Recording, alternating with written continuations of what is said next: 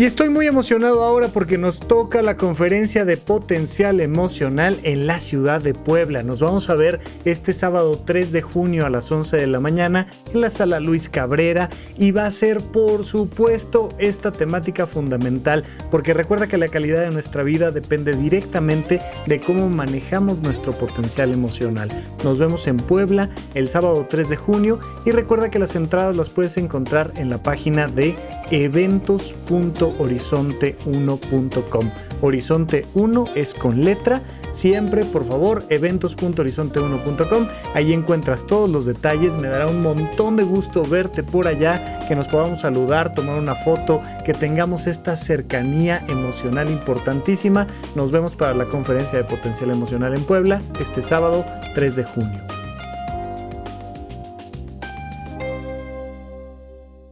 Bienvenidos a SOS, un espacio dentro del podcast de Supracortical, donde ponemos un mensaje de voz que tú mandas y desde ahí partimos para platicar de esos temas que realmente te importan y entre todos elevar la calidad de nuestra vida.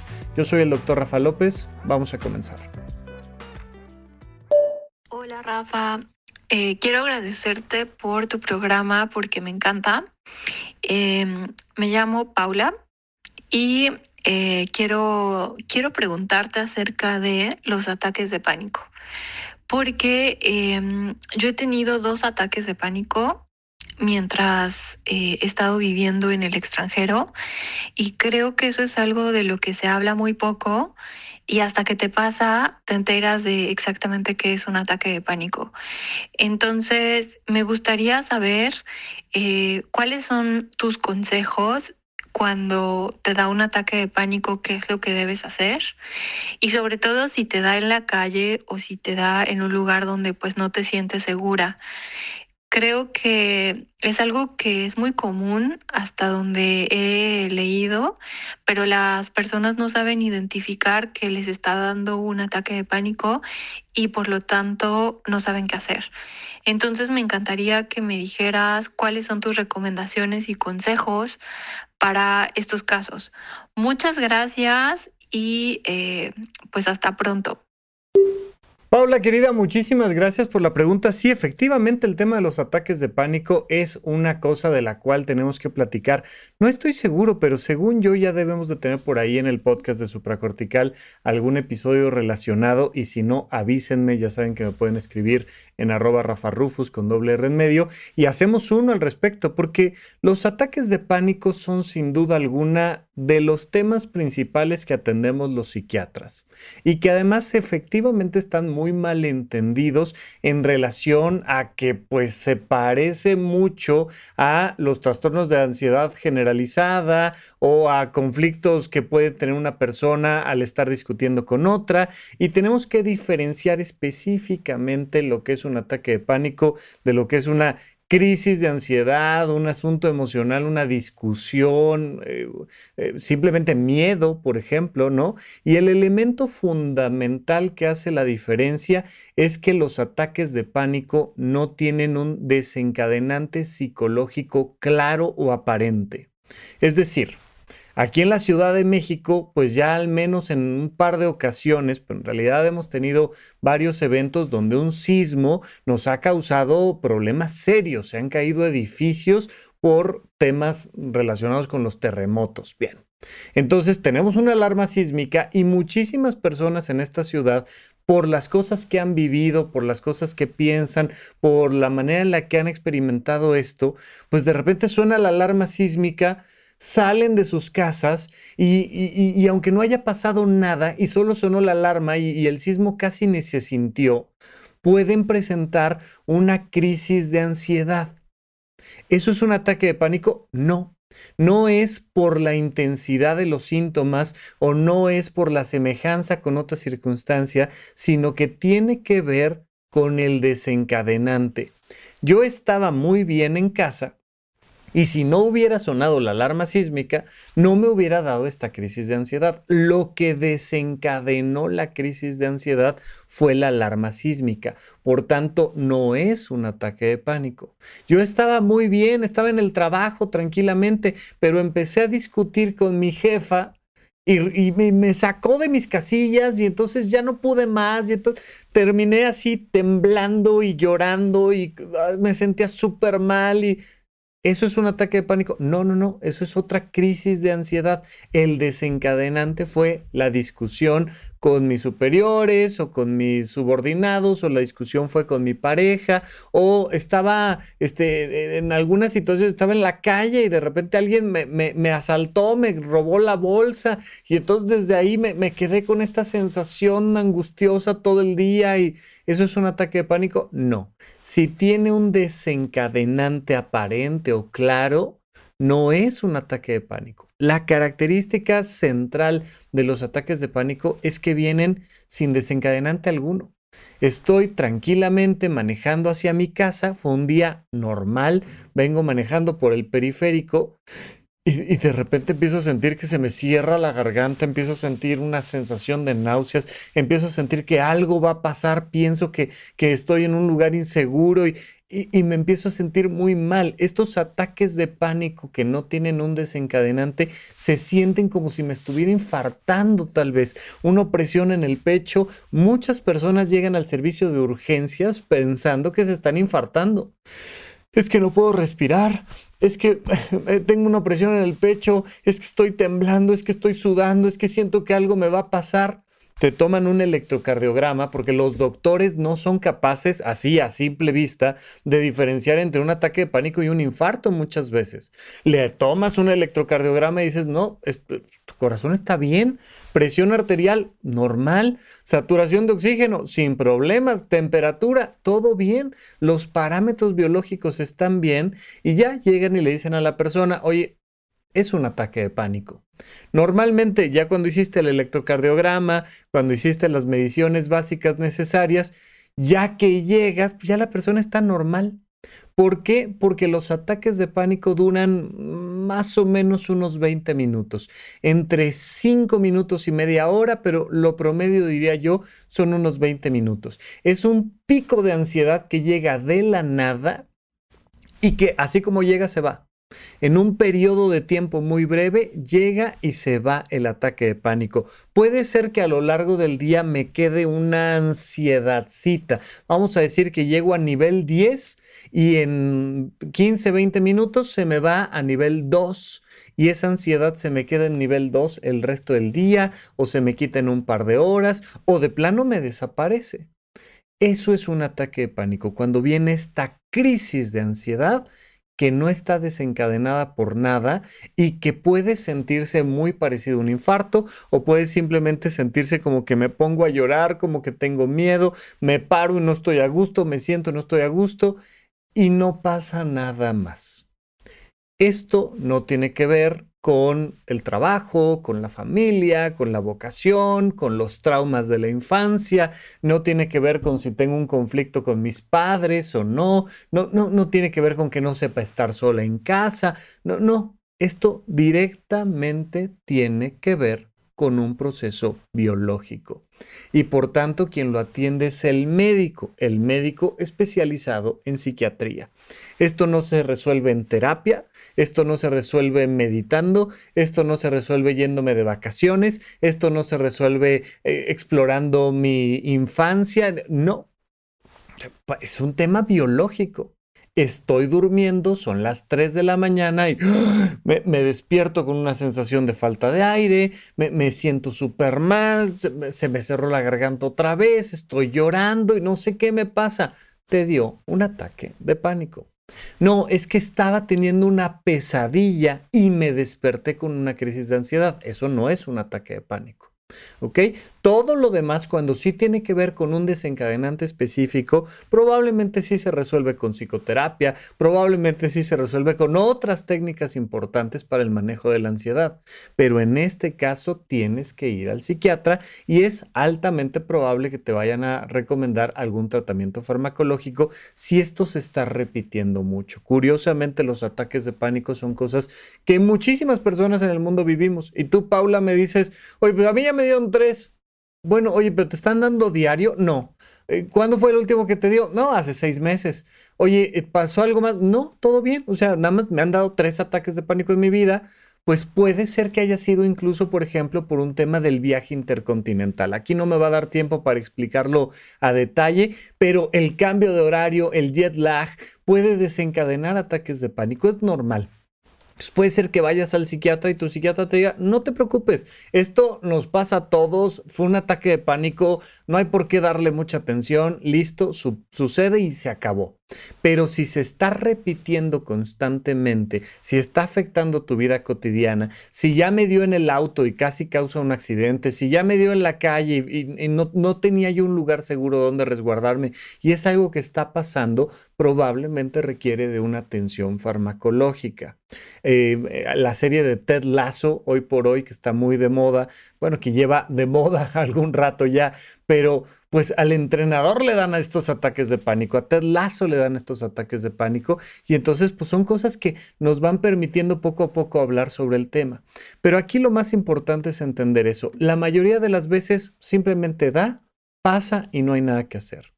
Un ataque de pánico propiamente no te puede generar un infarto, no se puede convertir en algo más grave, no porque no lo atiendas vas a terminar hospitalizado en un psiquiátrico, no, no, no, no, simplemente es un ataque de pánico. Pero si se está repitiendo constantemente y nos está dando más problemas, eso se llama trastorno de angustia y sí o sí requiere de un tratamiento. Así es que, bueno, Paula, un poco hasta donde me platicas, creo que no hay mucho que hacer al respecto, simplemente observarlo y solo si se está repitiendo y solo si se está convirtiendo en una situación más constante y grave, entonces hay que atenderlo con un psiquiatra, por favor. Fuera de eso, si me da un ataque de pánico, pues busco un lugar seguro, el más seguro posible, tal vez sea ahí en la banqueta, simplemente sentarme en un lugar seguro, si se puede, en un lugar aislado, con pocos estímulos, una luz bajita, sin ruido, pero si no, donde pueda, ¿no? Ahí donde pueda me orillo, donde pueda me pongo en un lugar seguro y dejo que el ataque de pánico suceda, trato de respirar de manera calmada y profunda y sigo adelante con mi vida porque simplemente va a pasar. No tengo que salir corriendo urgencias, no urge llamarle al psiquiatra, no, simplemente hay que dejar que el ataque de pánico pase. Solo si es complicado, si es repetitivo, entonces sí, lo atendemos en consulta. Paula, te mando un abrazo y espero que ya no suceda, pero si sí, no pasa nada, para eso estamos, estamos platicando y que estés muy bien. Mil gracias por tu pregunta. Hola Rafa, ¿cómo estás? Te, bueno, te escribe, te manda un audio Carlota, yo soy peruana, soy absolutamente fan de tu podcast, me encantan los temas de salud mental y, creo que eres una de las, de las personas que lo comparten de una mejor manera, una manera más lúdica, más práctica, más didáctica, me encanta. Bueno, te escribo porque tengo una situación que no es como tan complicada, pero creo que me puedo beneficiar muchísimo de tu, de tu, de tu punto de vista, de tus consejos. Em, actualmente yo vivo en Francia, yo he venido a estudiar aquí, he terminado de hacer mi, maestría y gracias a Dios he podido conseguir un trabajo. Em, llevo en este trabajo poco tiempo, llevo un mes y medio. Es un trabajo que tiene que ver con mi carrera, con lo que estudié, entonces en realidad estoy muy feliz de, esta oportunidad.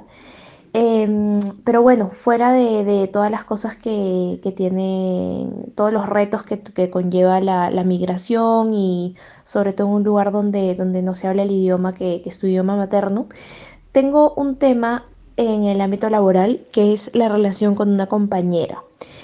Em, tengo esta compañera que siento que desde el inicio me ha tratado un poco como con desdén, con, con menosprecio. Y en realidad no he entendido muy bien por qué. Igual probablemente esta chica tenga algunas ideas en su cabeza o bueno, no, no lo sabe. Pero desde, desde el inicio, mm, cuando, cuando habla no me mira, no me mira la cara, eh, hace bromas con casi todos, pero conmigo no. Y sobre todo lo que me molesta mucho es que cuando le pregunto algunas cosas en el ámbito del, trabajo, me responde con un tono que me hace sentir tonta. Y bueno, yo recién llevo un mes y medio y estoy todavía aprendiendo, ¿no? Y encima estoy pues en otro, en otro país, en otro contexto. Entonces, eh, mi pregunta eh, es cómo tú consideras que deberíamos de afrontar este tipo de situaciones con personas difíciles? En situaciones en las que no tenemos como mucha opción, ¿no? Como es el tema del trabajo. Yo en este caso, en este trabajo, estoy todavía aprendiendo y estoy todavía como evaluando si realmente es algo en, lo que yo me quisiera quedar mucho tiempo, pero de todas maneras no me podría ir simplemente por una relación así negativa, ¿no? Y, y, esta persona se siente a mi lado en el trabajo y tengo que trabajar como constantemente con ella. Entonces es un reto como bien, bien, bien difícil, creo yo. Pero bueno, te agradezco muchísimo la, el tiempo y espero que tengas un lindo día. Carlota, querida, te mando un gran abrazo hasta Francia. Mira, sí, esto pasa y pasa frecuentemente y además efectivamente estás en una situación de desventaja, estás en el extranjero, eres una minoría allá, no hablas el idioma de manera eh, materna, inicial, entonces pues es un problema, efectivamente es un problema porque todos los seres humanos vamos a encontrarnos en ciertas circunstancias donde vamos perdiendo nuestros privilegios, ¿no? El simple hecho de ser un, ciudadano por nacimiento en un lugar, pues nos da una serie de privilegios que un extranjero no va a tener por más que, que, tenga ciertas o cuales características, pues hay esa diferencia social y eso ni hablar existe. Hay varias cosas que te quiero comentar. Primero, uno, hay algo que se llama aceptación del principio de realidad. Oye, soy doctor y tengo que hacer guardias. Pues tengo que hacer guardias. O sea, si quiero graduarme de esta especialidad o de esta carrera, pues tengo que hacer guardias. Oye, pues esta maestría se hace en el extranjero. Pues se hace en el extranjero. Y si quiero terminar la maestría o el doctorado o quedarme a vivir en otro país, eh, pues soy extranjero y ni hablar esa aceptación del principio de realidad. Es que la gente es racista, la gente es racista. La gente es racista y es aceptación del principio de realidad. Oye, es que las personas son machistas, pues son machistas. Oye, es que no debería de ser así y no deberíamos de vivir en este mundo hipercapitalista y pues no deberíamos, pero vivimos. Entonces, Punto número uno, siempre, siempre, siempre hay que partir de la aceptación genuina del principio de realidad, porque muchas veces el tema central está en que no aceptamos que las cosas son como son. Dice el doctor Alfonso Ruiz Soto, si comprendes, las cosas son como son. Si no comprendes, las cosas son como son. Las cosas son como son, comprendas o dejes de comprender. Mucho de nuestra ansiedad, nuestra frustración, nuestra depresión, mucho viene de que queremos que las cosas sean como no son. Ay, es que yo quiero salir a la calle y que esté ahí en la puerta mi Ferrari rojo. Y salgo a la calle y no está, y me tengo que ir en micro, pues, ni hablar. Y salgo otra vez y no está, y no está. Y cada vez que salgo y quiero que esto sea diferente, entonces me frustro. Ay, es que quisiera que mi pareja fuera de tal manera y no es me frustro.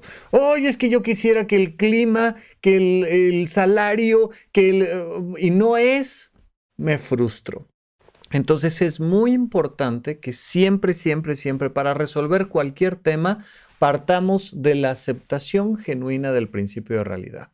De ahí punto número dos, si es una situación temporal, hay que recordarle constantemente a nuestra mente, a nuestra cabeza, que es una situación temporal. Esto ayuda un montón. Ya les he explicado ese experimento donde un niño eh, se asoma para ver un juguete debajo de una sábana cuando el investigador le dijo, no lo vayas a ver, ahorita regreso. Si cuando regrese no lo has visto, te lo regalo. Y compararon dos grupos, uno donde les ponían a los niños un reloj y otro donde no, y les decía, mira, cuando la manecilla llegue aquí, yo regreso.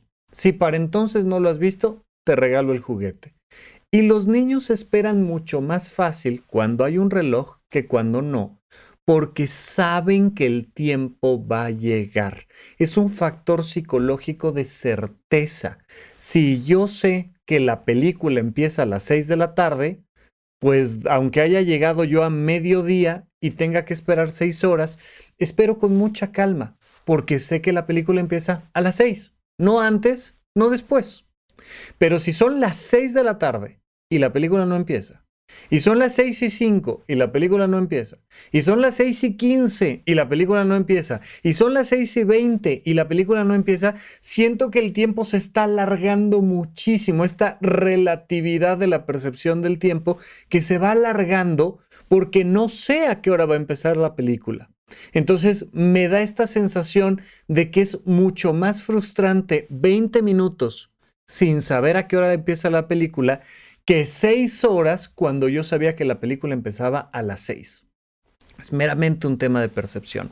Entonces, si la relación con esta persona es temporal, anótate cuándo se acaba esa relación con esta persona. A ver, voy a convivir tres meses con esta persona, o un año, o dos. Pero mira, ya, ya nada más, ya, pasaron seis meses, ya nada más falta año y medio, ya pasó un año, ya nada más me falta otro, y, y es mucho más tolerable para nuestra mente si le ponemos ese periodo de tiempo. Siguiente. Oye, asesórate. Ten siempre un mentor. Esto, oye, lo puedo platicar con alguien que sea mi superior, tal vez mi superior inmediato, tal vez alguien de la misma empresa. Habrá alguien con quien lo pueda platicar. Oye, fíjate que tengo esta relación con esta persona y es de esta manera. Muchas veces en los trabajos sentimos que no se vale hablar de temas emocionales, cuando todo lo contrario, desde hace ya algunos años sabemos que las soft skills, estas habilidades blandas, pues son importantísimas en el mundo laboral. Entonces de repente platicar con alguien y decir, oye, mm, necesito desarrollar más mis soft skills y necesito decirte que con esta persona no estoy cuadrando y probablemente te puedan dar algunos buenos consejos de cómo culturalmente ahí en Francia se resuelve esto. O cómo puedes hacer para que un poco se te resbale, o cómo resolver la situación. Pero necesitas mentoría necesitas acercarte a alguien que te pueda ayudar a comprender mucho mejor esta situación. Entonces, esa sería mi recomendación fundamental. Ya si de plano, de plano es insalvable, que por lo que me dices tú, Carlota, pues no es así. Esto es mm, un tema de los que hay que resolver en el trabajo y ya. Pero vamos a suponer que fuera insalvable. O sea, esto verdaderamente no es vivible, esto me está lastimando. Aléjate cámbiate de, trabajo, cámbiate de maestría, deja la maestría. O sea, hay que poner como prioridad nuestra salud física y mental por encima de cualquier otra cosa. Pero siempre primero vamos a tratar de resolverlo todo. Pero si de plano me dijeras, esto es acoso laboral, mi, mi vida está en riesgo, sal de ahí, por favor, sal de ahí. Pero probablemente esto sea simplemente una cosa que hay que aceptar que esta persona es así y que por otro lado, bueno, pues hay que ir desarrollando lo más posible habilidades para resolver esa situación y ese problema. Carlota, hasta Francia, te mando un gran abrazo y que estés muy bien. Gracias por tu pregunta. Hola Rafa, eh, antes que nada un saludo y pues hace poco que comencé a escuchar tus podcasts. Me parecen bastante interesantes. Yo ya hace un tiempo que tenía eh, ganas de escuchar contenido así y pues qué mejor que tú eres psiquiatra. Ah, verás. Mm, no tiene mucho que rompí con mi con mi pareja. Pero ya hace mucho que yo ya no quería estar con él. Tuvimos demasiados problemas, demasiadas peleas. Ya no quería estar con él. Y después ah, me llamó la atención alguien online. Y pues ya definitivamente pues lo corté. Aquí va lo que a lo mejor yo, yo no acabo de entender. Eh, que es que esta otra persona hace cuenta que lo conocí en una aplicación para cantar. Me llamó muchísimo la atención de su voz. Yo no sé si soy yo, pero cuando escucho a alguien, pues su voz me transmite muchas cosas, aunque sean eh, canciones, aunque sea, pero que también se hacen algunas actuaciones de voz ahí. Me llamó muchísimo la atención y pues lo quise conocer. Em, y conforme lo fui conociendo, pues me fue gustando más. Ah, me ha contado de su vida, de sus cosas. Ah, hay una amiga en común con quien nos juntamos y también le gusta y pues los tres somos amigos, pero nos bien, pero pues los dos queremos con él. Él es un chico trans. A mí eso no me interesa. Pero a mí se me hace curioso que... ¿Cómo es posible que me guste tanto una persona online? Y no me gustaba ya al final tanto mi novio que estaba en físico. Y esta persona solamente he conocido de él a una foto y un video donde medio le salía la cara. Y no nos quiere decir su nombre. Le da pena, yo creo, no le gusta su nombre de chica, no sé. Y pues, ya tiene mucho tiempo que, que me gusta. Le dije una vez y me dijo que pues no estaba interesado, casi íbamos este, conociéndonos eh, por mensajes en WhatsApp, aparte de cantar en esa aplicación. Ahorita llevamos, llevamos mucho más tiempo de platicar y siento que me gusta más. Pero siento que cada que me acerco a él un poquito más en tono romántico, siento que me rechaza. Y tengo ganas de decirle directamente que me gusta y que, que siente por mí, pero tengo mucho miedo de perder su amistad porque pues para mí siento que no es tan fácil tener amistades y, y cuando estoy con él siento que puedo ser yo misma y me siento tranquila y puedo hablarle de todo lo que yo quiera. Mm, siento que me se complementa muy, muy, mucho, mucho, mucho conmigo, más que cualquier otra persona que haya conocido y eso me trae mal. Bueno, espero que escuches esto, Rafa, y a ver si lo pones en algún podcast. Saludos. Muchísimas gracias por la pregunta. Te mando un gran abrazo. Mira, eh, vamos a entrar primero por un lado que no es propiamente lo que me estás preguntando. Sin embargo, me parece la cosa más importante. Me cuesta trabajo hacer amigos, me dices. Eso es algo importante a trabajar. Y no pasa nada si te tardas dos años, cinco años, diez años, veinte años o cuarenta años en mejorar tus habilidades blandas, tus soft skills, para tener más y mejores amigos. Mira, aprender a relacionarnos con los demás es algo que, así como hoy hay que saber nadar, no, no necesariamente tenemos que ser campeones de natación, pero hay que saber que si un día me caigo al agua puedo sobrevivir, hay que saber nadar. Oye, hay que saber eh, algunas cosas básicas de, de leer, escribir, matemáticas. Hay muchas cosas de las que tenemos que saber un mínimo indispensable. Pues saber hacer amigos es un mínimo indispensable importantísimo para la supervivencia humana, por favor. Entonces, oye, pues puedo tomar un taller de teatro, de oratoria. Eh, siempre les recomiendo la, eh, la serie, esta, esta serie documental que se llama Amor en el Espectro, que está en Netflix, porque ahí en varias ocasiones vamos viendo cómo personas con autismo toman clases de cómo coquetearle a alguien, cómo tener una, un, encuentro en búsqueda de una relación de pareja. Entonces, pues vas aprendiendo. Pues, o sea, de repente tenemos esta idea de que como que todos ya deberíamos de saber vincularnos con los demás. ¿Y cómo se le invita a alguien a salir a bailar contigo? ¿Cómo se le invita a alguien a tomar un café? ¿Y qué se hace cuando estás tomando un café con alguien? son cosas que se aprenden. En este caso, lo que más me preocupa es que me digas, es que no sé hacer amigos y esta persona me llena mucho y me da miedo perderla. ¿Por qué me preocupa eso? Porque eso empieza a generar una relación de dependencia.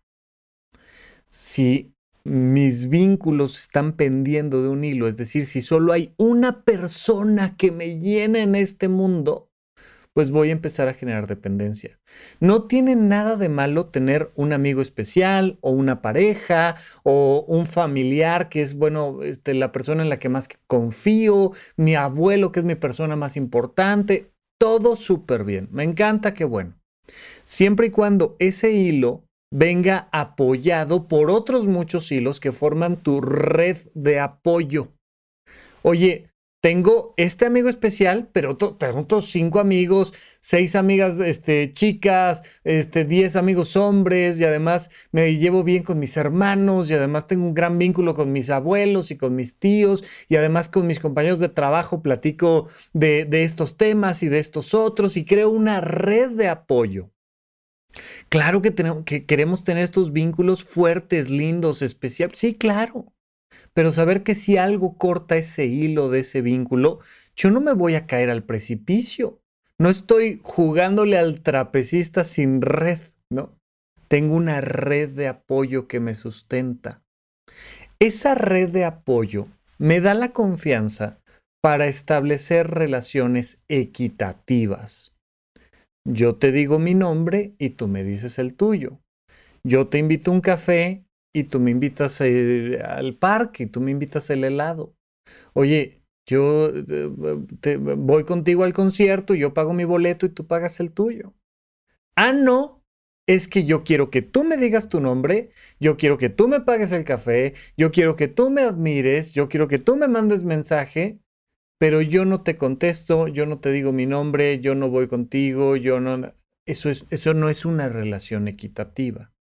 Y se vale tener amores imposibles y se vale tener eh, relaciones idílicas, ¿no? O sea, oye, estoy enamoradísimo de esta persona que hace contenido en internet, o estoy enamoradísima de este cantante, o estoy enamorado, como, claro, oye, este, es que yo eh, amo y adoro a quien tú me digas, ¿no? Este, a Cristina Aguilera, es que, ay, me, ah, me hace, pero ni me pela, ni sabe mi nombre, ni le mandé un mensaje por redes sociales, jamás me contestó y ¿eso está mal? No, está perfecto, está perfecto.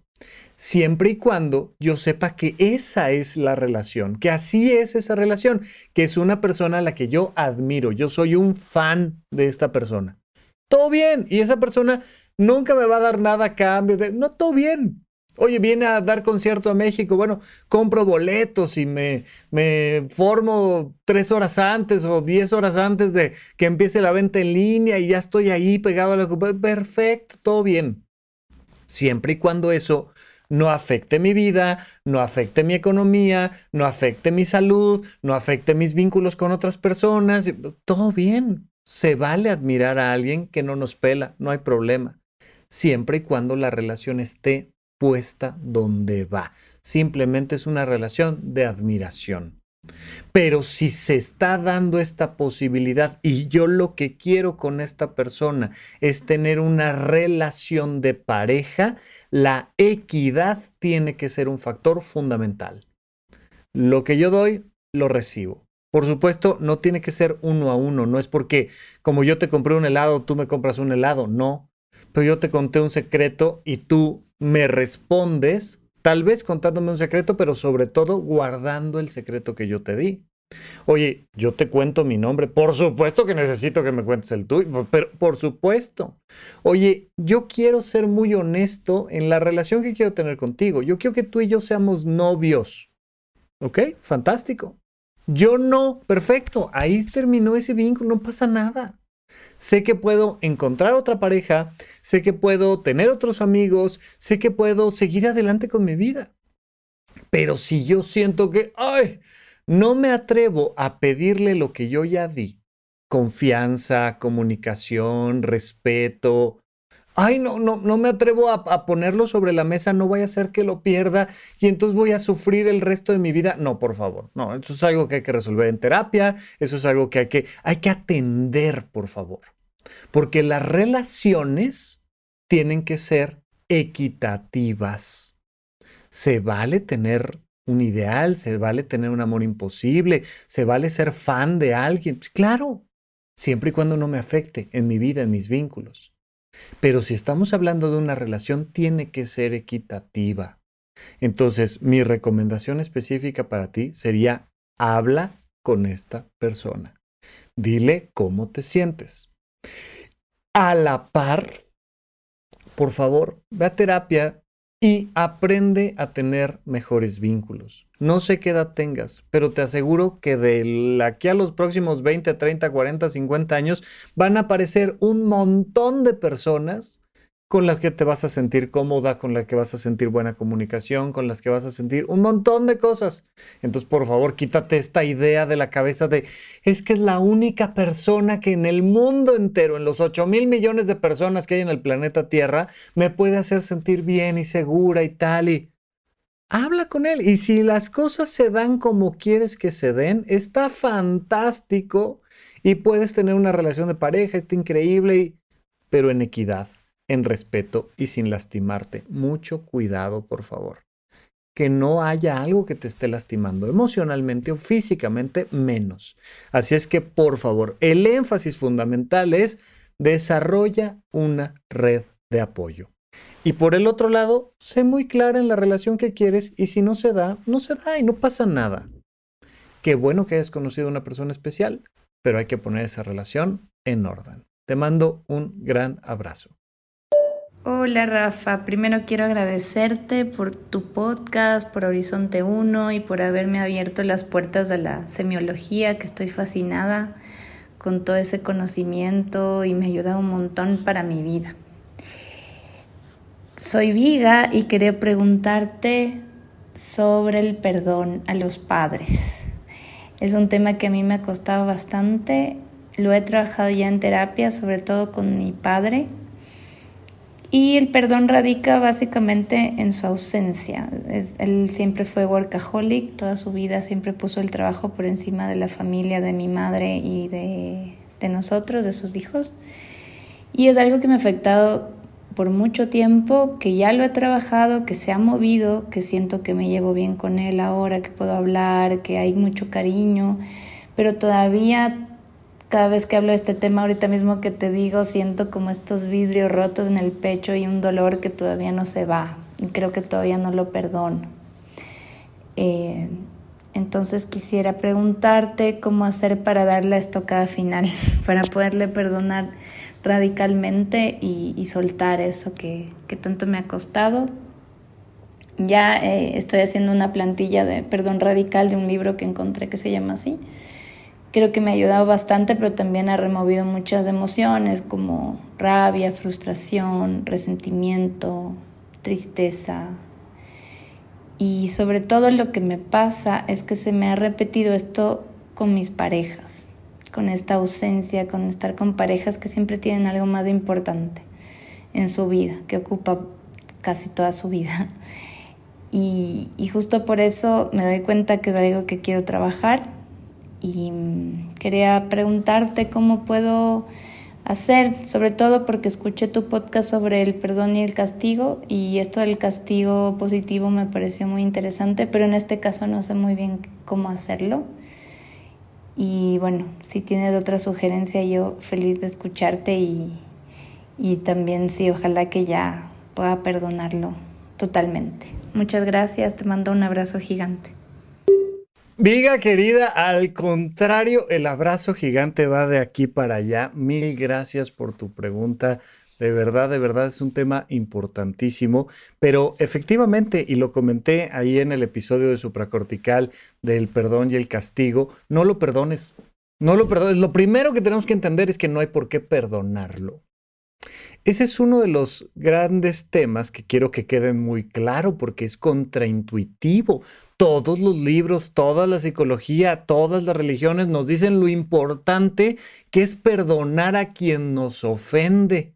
¿Por qué? Porque nos libera emocionalmente de esa persona. Mientras no perdonas a alguien, pues lo andas cargando, literalmente así, te, te, metes a la cama, te metes a bañar, te estás comiendo, estás en la escuela y, traes a la persona ahí cargada todo el tiempo.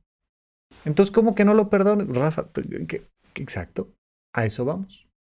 Mira, el perdón no es algo que uno tiene que hacer. Y muchas personas que nos encanta este tema del desarrollo personal, de la salud mental, de la búsqueda de la felicidad y la realización, de las religiones y las filosofías y la ciencia de la salud mental, pues creemos erróneamente que perdonar es algo que tenemos que hacer y que si no lo estamos logrando es porque los tontos somos nosotros.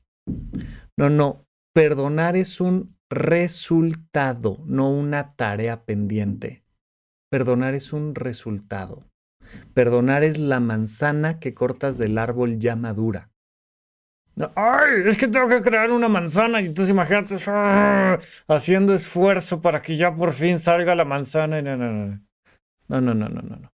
Hay esta frase lindísima que dice, que dice, la fruta madura sola y no por la voluntad del hortelano. Hay que entender que las cosas llevan su tiempo. Es que yo ya debería perdonarlo. ¿Por qué? O sea, ¿cuál es la prisa? Pues es que se supone que yo ya, o sea, ya, ya me quiero graduar de Buda iluminado y ya no me falta perdonar a mi padre y entonces la prisa de no, no, no, no, no. La prisa es mala consejera. La fruta madura sola. Y las emociones, dicen los budistas, se empollan. La agarras, agarras ese odio, agarras ese rencor y lo empollas. Lo abrazas y lo dejas estar. Pero acuérdate de otra cosa, que las emociones sirven para convertirlas en acciones. Te ha pasado con infinidad de cosas, a ti, Viga, y al resto de las personas que nos escuchan, de que dices, traigo una bronca con alguien y no se me quita y llevo una semana y, y de repente me siento a hablar con esa persona y se me quita.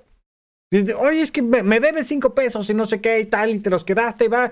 Pues es que me los quedé porque fíjate que llovió que no sé qué. Acordamos, ya, te los pago con intereses, te pago el doble, te doy 10 pesos, se acabó. Y, ah, y lo suelto. Y lo perdoné. No porque haya leído un libro de perdón, no porque haya ido a un curso de meditación, no porque haya escuchado un podcast, no porque haya ido a una terapia. No, lo perdoné porque genuinamente atendí el tema y liberé el tema con acciones. Mi primera recomendación concretita sería, no lo perdones, no lo perdones. Hay que ponerle un castigo, hay que buscar una reparación del daño. Y ahí es donde hay que ponernos creativos. Efectivamente, me dices, es que no sé cómo hacerlo. Bueno, pues, pues, si quieres un día lo platicamos en terapia, tal, platícalo con tu psicoterapeuta, pero hay que buscar un castigo que repare el daño. Muchísimas veces ese castigo es un reclamo, es meramente reclamarle a alguien. ¿Sabes qué? Lo único que quiero es decirte que me lastimaste. Lo único que quiero es decirte que nunca en la vida te voy a perdonar. Lo único que quiero es decirte que te voy a odiar para siempre. Y de repente lo digo y lo perdono y lo dejo de odiar y se me quita y y digo, no, porque de repente decimos, ay, no, imagínate que le digo esto y, y que se cumple y que lo odio para siempre. Tú di lo que sientes, di lo que piensas. Mira, es uno de los temas que me he topado con asuntos como el feminismo, donde de repente las, las mujeres dicen, oye, es que me agredieron en el trabajo y solo tengo dos opciones. Me agredieron con acoso laboral en el trabajo, con acoso sexual, tal, y mi opción uno es no hacer absolutamente nada y dejar las cosas como están, como si no hubiera pasado, cosa que no quiero. Y mi opción dos es hacer un incendio total y meter abogados y tal, y, y decirlo en redes sociales y Y tampoco quiero. Quisiera una reparación del daño intermedia, pero no hay. Uno de los grandes temas que tenemos con, situaciones de género es que a veces la reparación del daño que, quisiera, que sería meramente hablarlo, que se disculpe y que no vuelva a pasar. Pero como no lo puedo hablar porque entonces se activan todas las alarmas o como si lo hablo la otra persona no lo acepta y lo niega y no solo lo niega sino que además lo repite y ¡ah! Es un problema porque la reparación del daño específica que quiero no se puede dar o es muy complicada. Bueno, pues entonces hay que un poco decidir entre las otras dos y, y tratar de que la tercera sí se dé. Es todo un tema. Pero muchas veces tengo ganas de decirle a mi papá, te odio, no te soporto, qué horror, y me sigues lastimando en el corazón, y por qué te fuiste y tal, y, y se lo digo. Y le digo que no lo quiero volver a ver en la vida. Y lo expreso. Ah, y descansa mi alma y se me quita y al día siguiente le digo, papá, te perdono para siempre, no te preocupes, entiendo que diste lo mejor de ti, me he convertido yo en una mujer adulta, puedo adelante con mi vida sin mayor problema, no pasa nada, genuinamente te perdono y te libero. Pero, insisto, el perdón no es algo que se hace, el perdón es algo que sucede de haber hecho lo correcto. Y lo correcto es, uno, aceptar que siento lo que siento. Y dos, ser congruente en mis acciones.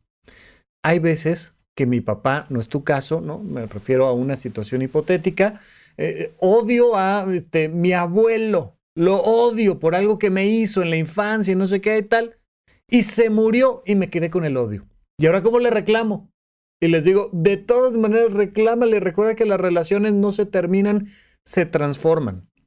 Ve y pateale la tumba o véanse lo que tienes que hacer. Agarras su foto y la quemas en leña verde en la casa, lo, que tengas que hacer. Por supuesto, siempre, siempre, siempre la recomendación es dentro del marco jurídico, por favor. O sea, hay que entender que, ay, pues voy a alcanzar el perdón radical, saco una pistola y le meto tres balas. No, no, no, no, no, no, no. Dentro de un marco jurídico sé congruente, pero a veces cuando quiero ir más allá del marco jurídico o cuando la persona ya no está, pues ya murió, a veces basta con escribirlo. De hecho, vamos a tener un, un, retiro de autobiografía novelada, donde vamos a, ponernos a escribir este tipo de cosas. Y entonces haces una narrativa, porque ¿sabes cuál es la ventaja? Que en el papel no lastimas a nadie. Y puedes imaginarte que llegas y le metes tres balazos y no sé qué, y lo escribes y ah, lo resuelves. Y haces este viaje del héroe de una persona que odia a una persona que ama. Y haces este traslado. A veces basta con escribirlo, a veces basta con decirlo en terapia. Me gustaría hacerle tal y cual y tal cosa y ta, ta, ta, ta. Y solo lo hablas y lo expresas con tu terapeuta. Eh, hay que tener cuidado con quién vas, siempre hay que ir con los profesionales de, la mayor calidad posible, pero incluso existe esta, esta, terapia que se llama psicodrama, que es una terapia teatral, ¿no? Que es de donde surge toda la idea de las constelaciones familiares.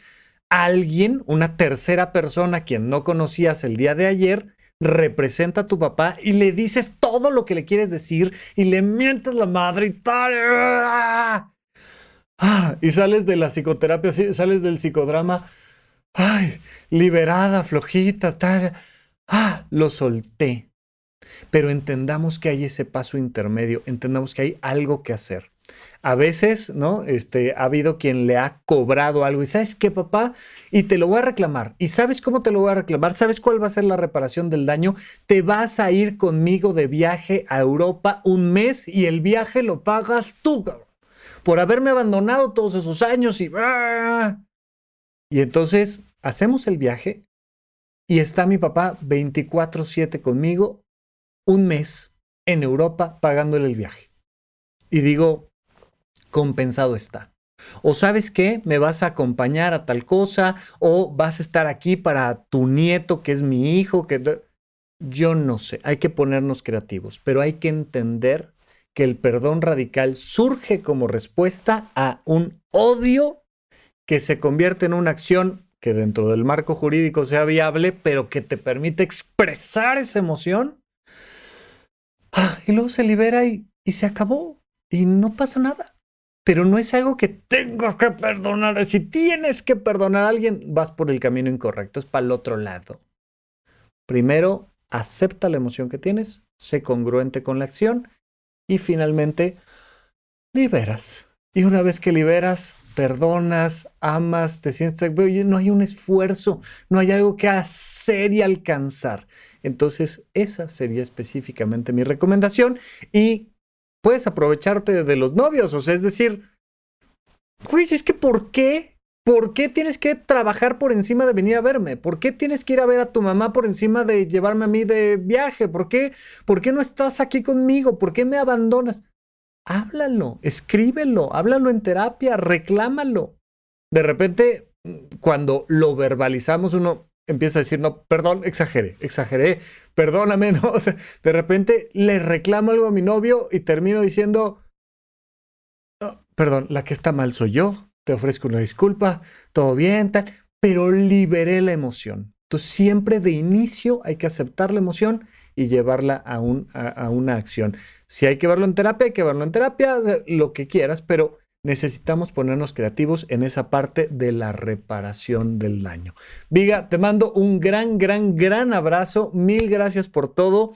Em, ya sabes que el taller de autobiografía novelada lo tenemos acá en México. Yo sé que andas allá lejos, hacia el sur, pero me encantaría, haz tú la, prueba, métete tú a un taller literario y ponte a escribir. Y, pues tenemos allí en, en horizonte1.com, entre otras cosas, con la suscripción, además de tener acceso a todos los cursos, tenemos el taller de lectura, de escritura, tenemos también este, las sesiones de preguntas y respuestas. Ponte a escribir, ponte a escribir hazte tu propio taller de autobiografía novelada y vente por acá y lo platicamos dentro de horizonte1.com. Te mando un gran abrazo. Hola Rafa, un gusto poder saludarte. Mi nombre es Macarena y te saludo desde Paraguay. Primeramente quiero decirte que me encanta tu programa. No vivo sin escuchar tus episodios todas las semanas. Eh, tu podcast me cambió la vida de mil maneras y siempre te voy a estar agradecida por eso. También eh, me encanta este canal de comunicación que nos brindaste. Ya aprendí mucho de todas las personas que te estuvieron comentando eh, sus temas, sus dudas, sus problemas. Así que muchas gracias también por eso, Rafa. Mi consulta es la siguiente. Estoy a punto de dar un gran paso en mi vida. Me voy a independizar de la casa de mis padres. Y si bien es algo que quiero hacer hace ya mucho tiempo, sobre todo porque ya estoy llegando casi a los 30, tengo 27 años y siento que es el momento de, independizarme.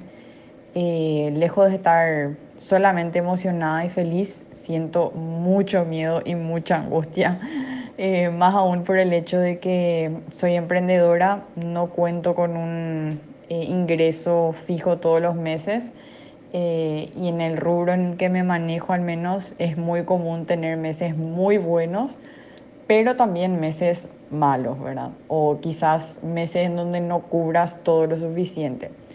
Em, para serte muy sincera, a veces cuando pienso mucho en eso siento que me voy a morir. Obviamente sé que no me voy a morir, pero es una sensación que me está dando desde prácticamente desde que confirmé que me voy a mudar.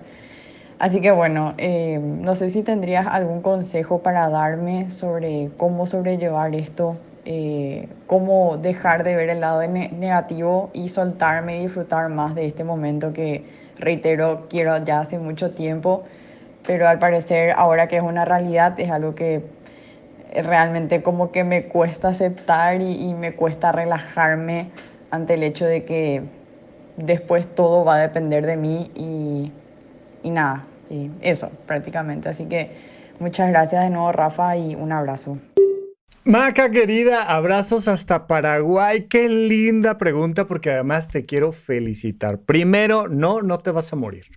No solo no te vas a morir, te va a ir súper bien. Felicidades, está increíble. Qué bueno. Gran momento para independizarse. Excelente. Pero varias cositas ahí que comentar. Punto número uno, aprende de finanzas personales. Ya, así, antier, aprende de finanzas personales. Hay un montón de cursos de finanzas personales. Recuerda que también encuentras el mío por, ¿no? nosotros acá en México tenemos esta plataforma de horizonte1.com y, y, cuesta 380 pesos mensuales para que tomes los cursos de finanzas, para que tengamos nuestras sesiones de preguntas y respuestas, pero son menos de 20 dólares, menos de 20 dólares mensuales, tomas el curso, te suscribes, listo, se acabó, no pasa nada. Pero si no el mío, el que quieras. Yo me enfoco mucho en esta perspectiva emocional de las finanzas personales, porque de repente es esto, me da miedo. Ay, la, economía, ¿no? El emprendimiento me da, ¿qué te da miedo? Vamos a trabajar en las emociones porque la parte financiera es muy sencilla, son sumas y restas. Es una cosa extremadamente simple, pero el elemento importante es que no doy el paso por los factores emocionales relacionados con el dinero y la independencia. Entonces, Maca, uno, con quien quieras, pero aprende mucho, mucho de finanzas personales.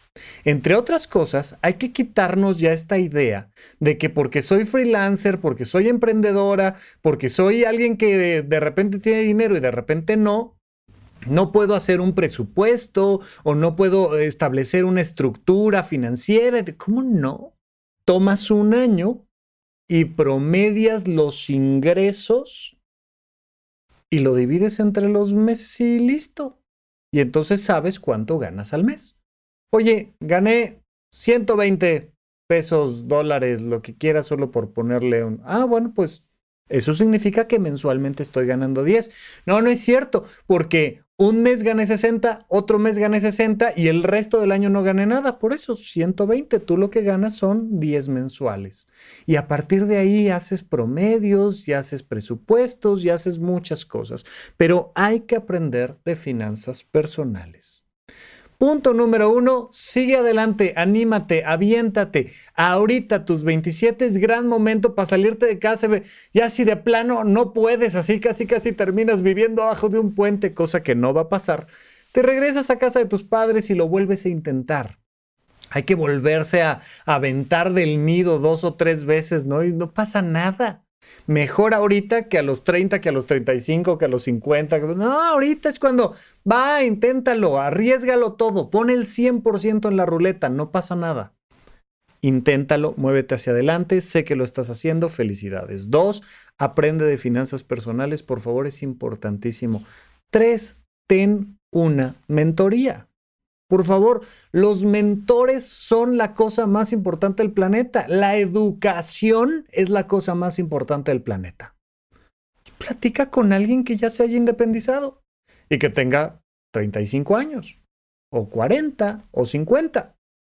Platícalo con quien más confianza le tengas, pero ten una mentoría. Ay, fíjate que estoy emprendiendo este negocio. Ah, platica con un mentor, con alguien que ya haya levantado tres negocios y ya haya tronado cuatro para que te diga, cuidado aquí, esto importante, no se te olvide tal detalle, tal.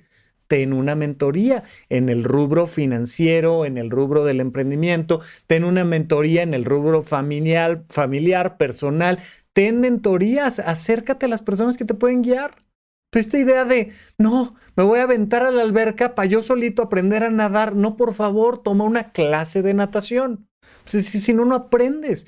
Puede ser que te ahogues por no saber que primero vamos de la, orillita y vamos haciendo bucitos y luego agarramos una tabla y, hay alguien ahí para sacarme en caso necesario. Y, y, ya de repente sé nadar con tal capacidad que me puedo aventar al mar abierto a nadar sin problema, sin problema, pero sabiendo hacer las cosas, pero teniendo un entrenamiento previo.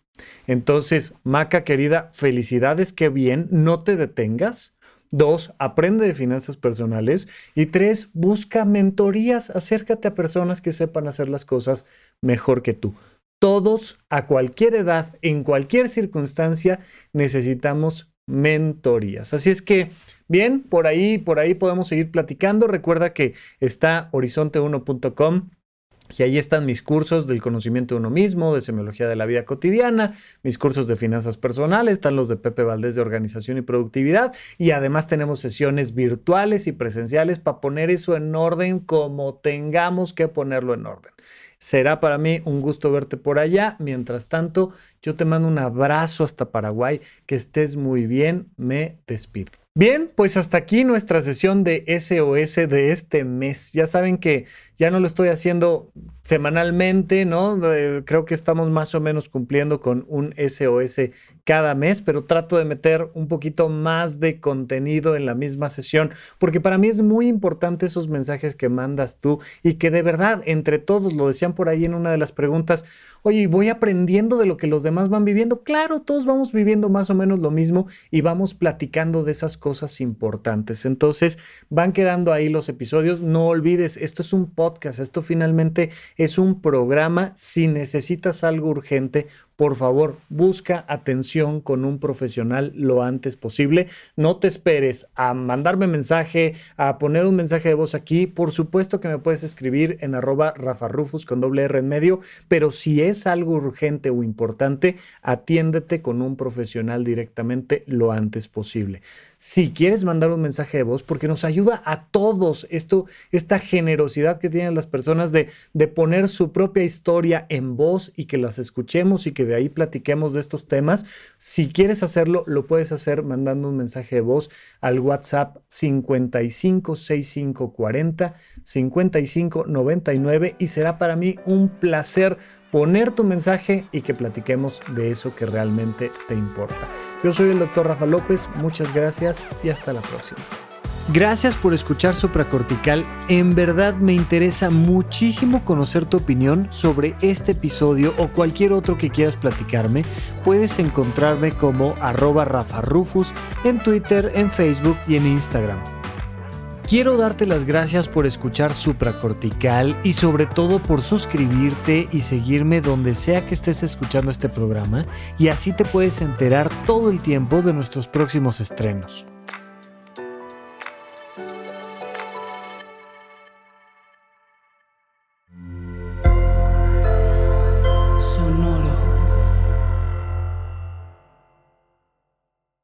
¿Quieres regalar más que flores este Día de las Madres? The Home Depot te da una idea. Pasa más tiempo con mamá plantando flores coloridas, con macetas y tierra de primera calidad para realzar su jardín. Así sentirá que es su día todos los días. Llévate tierra para macetas Bigoro por solo $8.97 y crece plantas fuertes y saludables dentro y fuera de casa. Recoge en tienda y sigue cultivando más momentos con mamá en The Home Depot. Haces más, logras más. Más detalles en homedepot.com diagonal delivery. Hey, Drew Scott here, and I'm Jonathan Scott, reminding you that life's better with a home policy from American Family Insurance. They can help you get just the right protection at just the right price and help you save when you bundle home and auto. Kind of like Goldilocks and the Three Bears. It'll be just right for you. We love a custom build. American Family Insurance. Insure carefully, dream fearlessly. Get a quote and find an agent at amfam.com. Products not available in every state. Visit amfam.com to learn how discounts may apply to you. American Family Mutual Insurance Company SI and its operating company 6000 American Parkway, Madison, Wisconsin.